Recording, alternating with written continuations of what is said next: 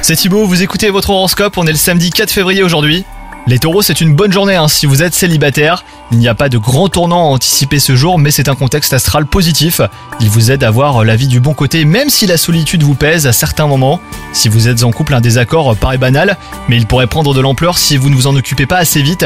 Le sujet est insignifiant. Les sentiments que ce différent entraîne sont assez négatifs. Vous pourriez abattre des tonnes de travail au cours de cette journée, les taureaux.